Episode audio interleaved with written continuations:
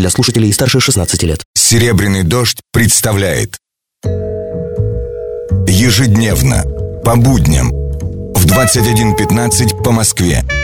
Специальный проект Николая Сванидзе «Тема дня за 60 секунд». Здравствуйте, это Николай Сванидзе. День добрый, но не для всех. В городе Москве, в СИЗО, уже более 75 дней продолжает голодовку Надежда Савченко. Более 75 дней только вода и пустой чай без сахара. И кололи глюкозу, но уже две недели не колют. Вены такие, что нельзя больше колоть, она отказалась. Ее обвиняют в гибели российских журналистов, хотя по времени не стыковка. Ее обвиняют в незаконном пересечении границы, хотя ее взяли на территорию Украины и в наручниках привезли к нам. С доказательствами, похоже, проблема, поэтому и судом не торопится. А она пока умирает. Елена Масюк, журналистка и правозащитница, посещала ее, разговаривала с врачами. Они говорят, организм отдельно и нервная система отдельно.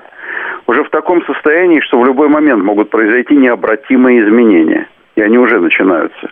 Ее мужество превосходит ее физические возможности. Если эта девушка умрет или станет глубоким инвалидом, это будет не только на совести нашей государственной власти, но и на нашей с вами совести. Разумеется, речь идет о тех из нас, у кого еще есть совесть. С вами был Николай Сванидзе. Всего доброго. Тема дня за 60 секунд. Специальный проект Николая Сванидзе на «Серебряном дожде». Слушайте в понедельник в это же время.